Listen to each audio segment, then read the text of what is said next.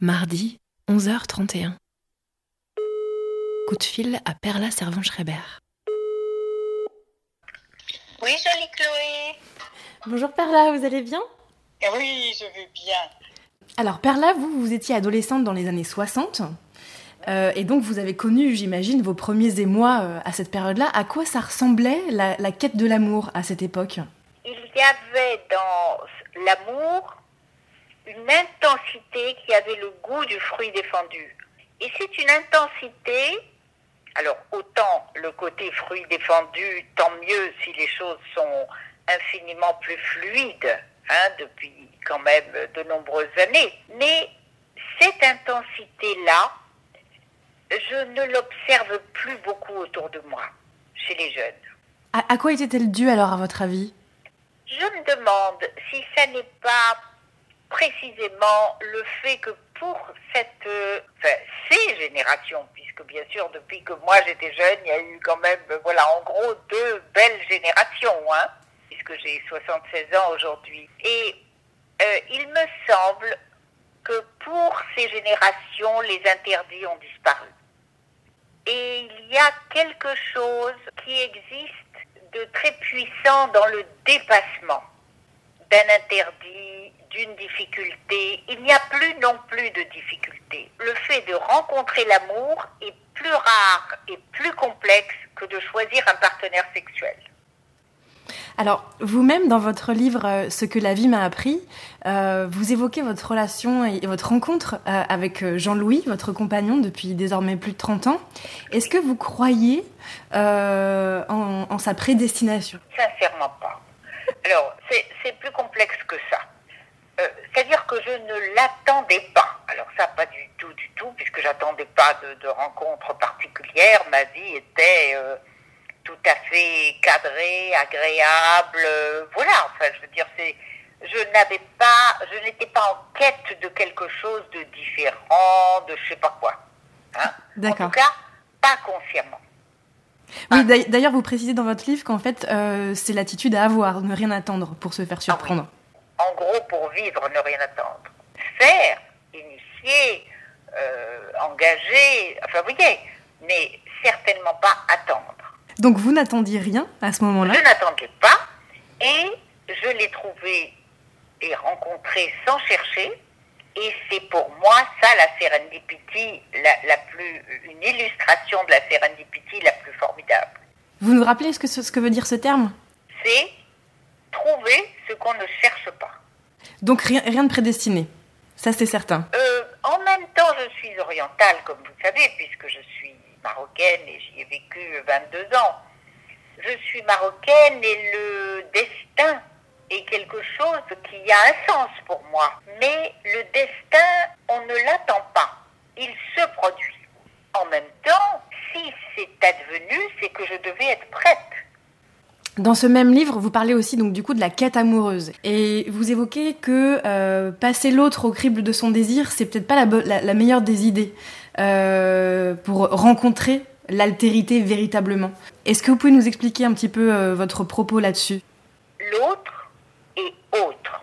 Point final. Il n'est pas vous, il ne sera jamais vous, et vous ne serez jamais lui. Et grâce à quoi? Parce que ça, c'est une très heureuse euh, observation et une heureuse, euh, comment dirais-je, coïncidence. Parce que de toute façon, vous ne pouvez pas devenir l'autre et l'autre ne peut pas devenir vous. Grâce à quoi ces deux personnes, dans cette altérité, donnent naissance à un troisième larron, mais infiniment plus grand que chacun d'entre eux, qui s'appelle le couple. Mais qu'est-ce qui transforme? Ça n'est pas l'autre qui vous transforme, c'est l'amour qui vous transforme, parce qu'il y a une chimie du couple.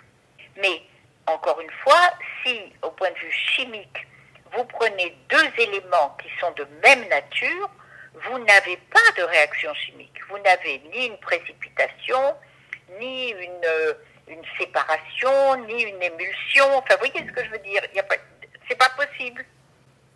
Il faut que les deux éléments soient différents. Et d'ailleurs, euh, il n'y a pas de il faut ou il faut pas. C'est ainsi. La grande illusion et, ce que l'on paye souvent cher, c'est de penser que vous allez façonner l'autre à votre image ou à l'image que vous faites de l'autre. C'est impossible. Personne ne change profondément et heureusement. Parce que même moi, je me suis perdue les premières années. Vous êtes perdue en, voulant vous transformer vous ou en voulant transformer l'autre? Je suis rentrée dans cette espèce d'univers qui était le couple, avec une famille, un, appartement, une maison de campagne, des chiens, enfin tout ce que j'avais jamais, jamais, jamais eu, et d'ailleurs dont je n'avais pas du tout rêvé.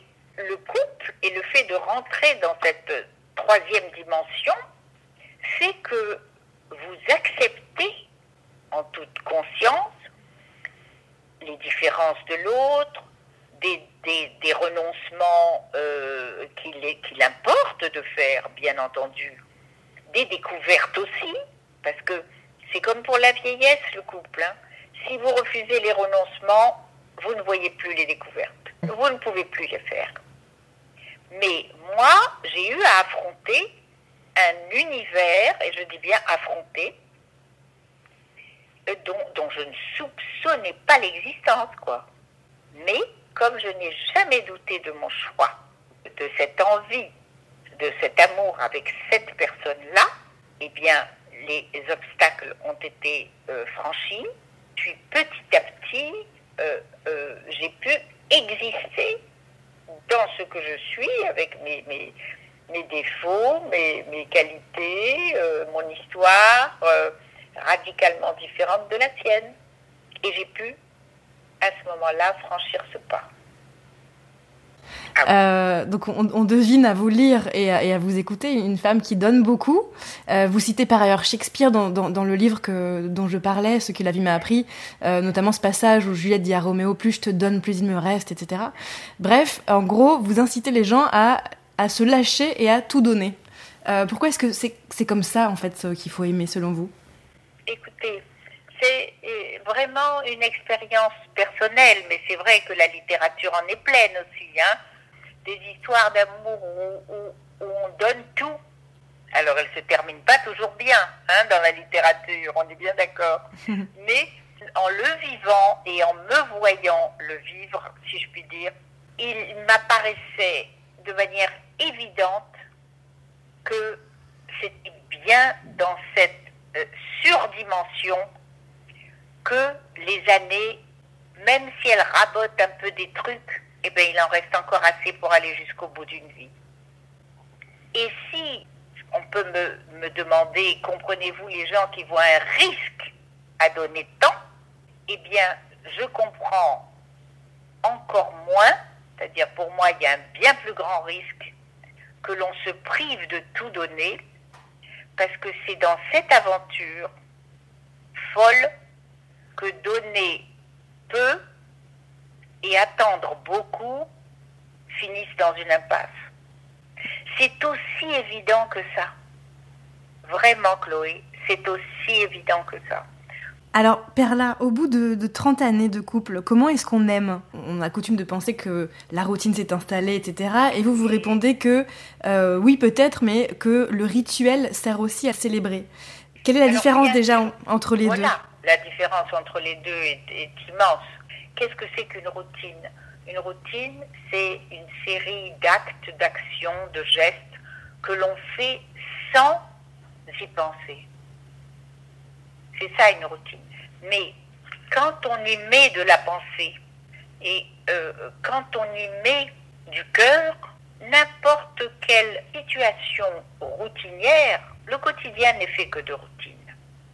Et si on se laisse engloutir par cette répétition, c'est-à-dire sans penser, sans la préparer, sans cœur, alors évidemment qu'on on, s'en va, on, coupe, on essaie de transformer ça.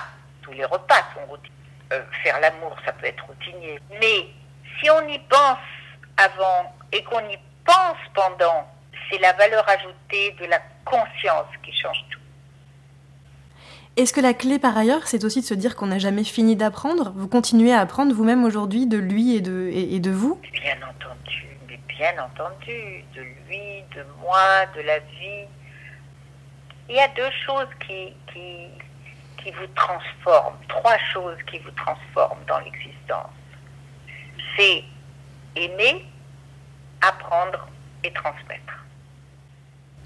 Merci beaucoup, Perla, pour cette conversation. Merci infiniment. Mais c'est moi, c'est moi qui vous remercie. Ça m'a fait très plaisir. Et si vous y trouvez quelques petites lueurs de quelque chose pour les autres, eh bien tant mieux. Merci beaucoup. Bonne journée. Au revoir, Perla. Au revoir. C'était la Love Line, un podcast de My Little Paris.